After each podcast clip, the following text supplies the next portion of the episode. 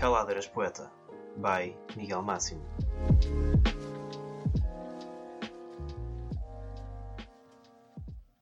Olá, mais uma vez, a todas as pessoas que ouvem o meu podcast. Olá, pessoas que estão a ouvir no SoundCloud. Olá, pessoas que agora já estão a ouvir no Spotify. Sim, é verdade, o meu podcast já sai no Spotify. Sejam bem-vindos ao segundo episódio do meu podcast Caladeiras Poeta. Olá, meu nome é Miguel Máximo. Para quem não sabe, tenho 17 anos e este é o meu novo projeto. Com isto, eu quero vos dar. Uh, eu, antes de começarmos o podcast, eu acho que vocês já viram provavelmente qual é, qual é que é o título, suponho. Tipo, vocês uh, abrir, foram ao podcast e viram qual é que é o tema.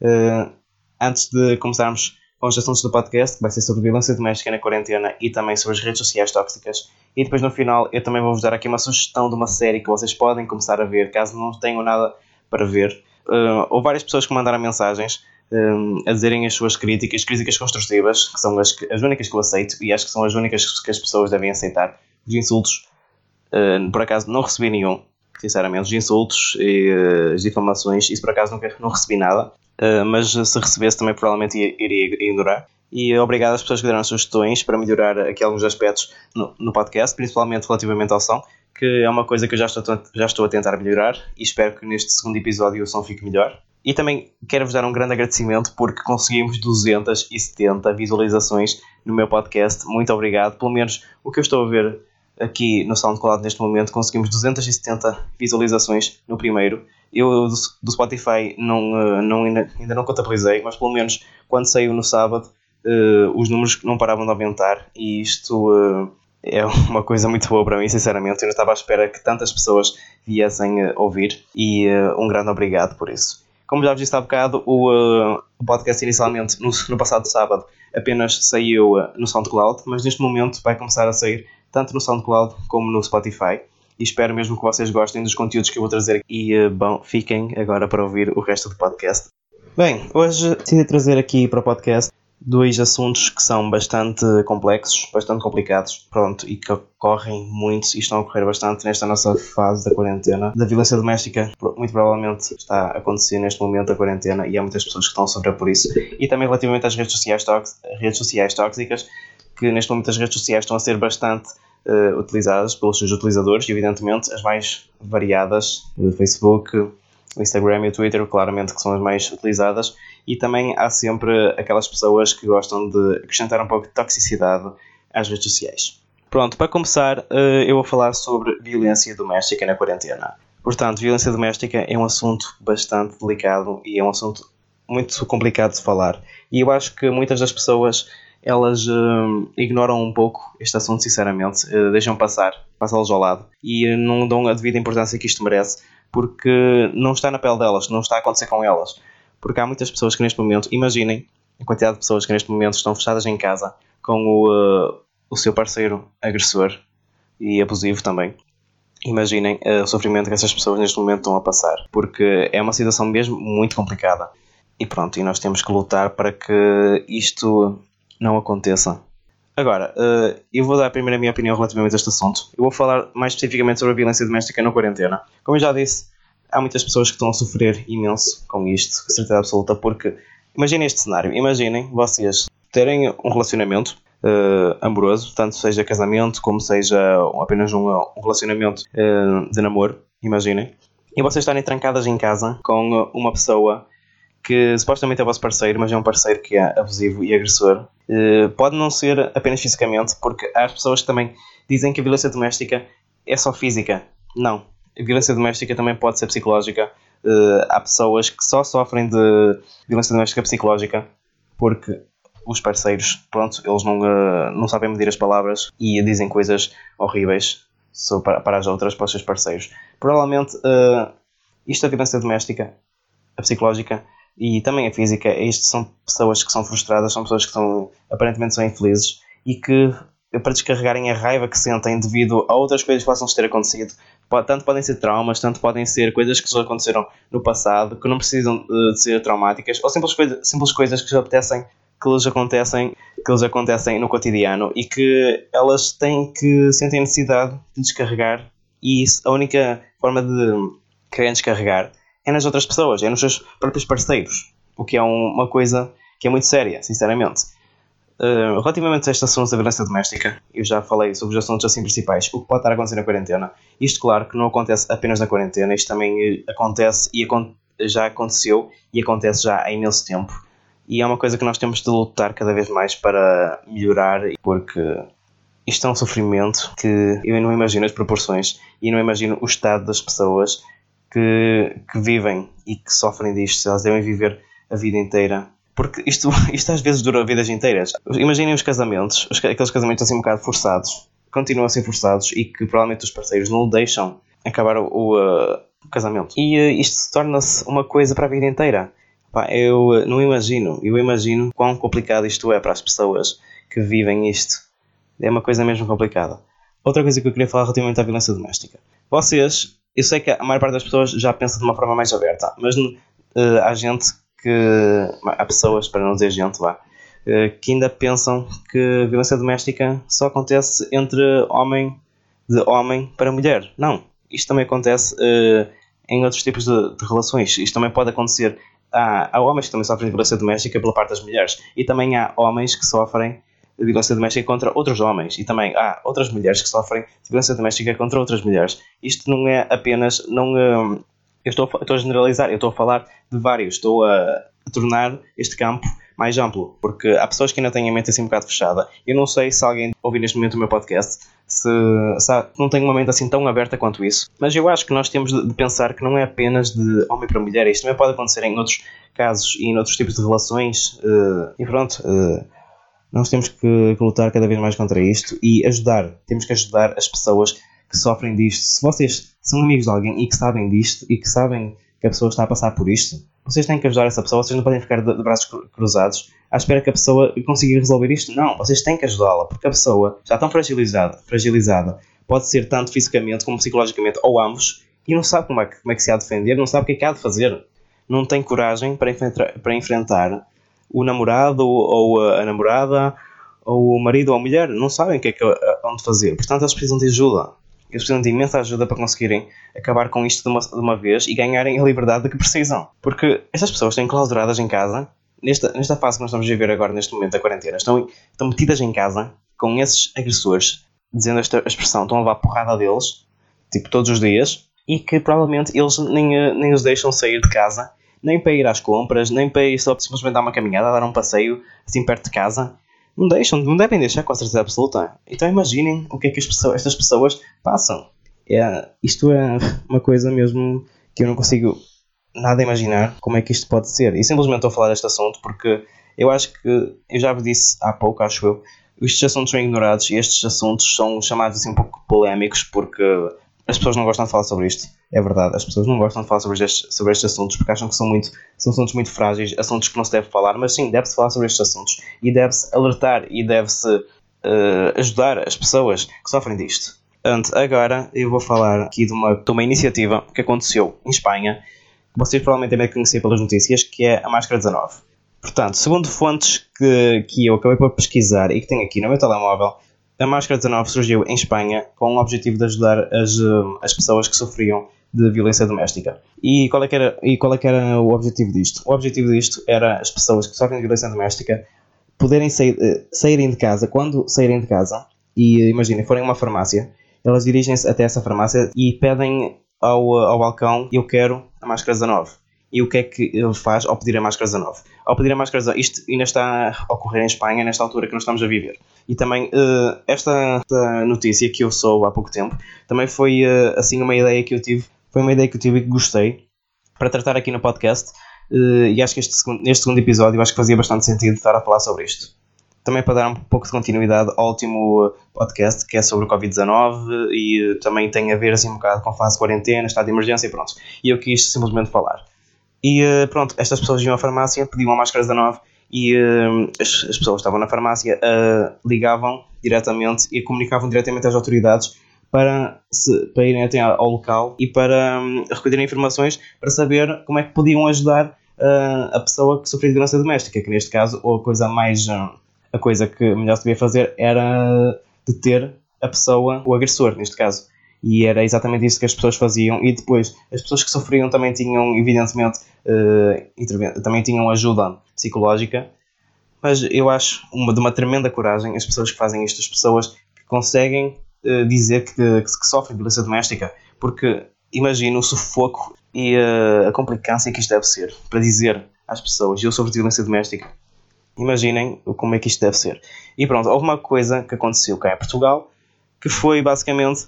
Houve uma coisa que aconteceu cá em Lisboa que hum, a Assembleia Feminista de Lisboa, a AFL, ela colocou nas redes sociais, eh, fizeram posts nas redes sociais a dizerem que esta iniciativa também tinha começado cá em Portugal. Desde já, se vocês já têm conhecimento desta notícia e já devem saber que isto é falso.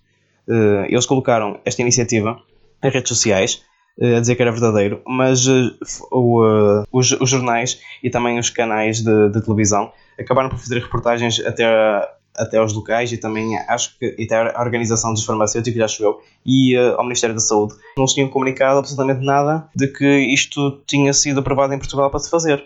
O que eu acho mal, porque é uma boa iniciativa que está a ser feita em Espanha e, pelo visto, está a resultar. E acho que também devia acontecer cá em Portugal. E era bastante importante, porque também continuam a haver bastantes casos de, disto de violência doméstica, tanto na altura da quarentena como fora da quarentena, há imensos casos sobre isto. E estas pessoas precisam de imenso de ajuda e uh, acho que devia ser feito. Mas pronto, com isto, eles estiveram a partilhar conteúdos uh, nas redes sociais falsos e isso já não é tão positivo, mas a iniciativa e a ideia delas era boa, mas não foi aprovado e não está a acontecer. Foi uma coisa má que aconteceu. Pronto, sobre este assunto, sobre a violência doméstica, acho que era isto que eu queria falar, sinceramente. As pessoas que sofrem sobre isto, sofrem disto, devem se sentir terrivelmente mal. E uh, é muito complicado para elas assumir que sofrem de violência doméstica. E portanto, temos que ajudar estas pessoas.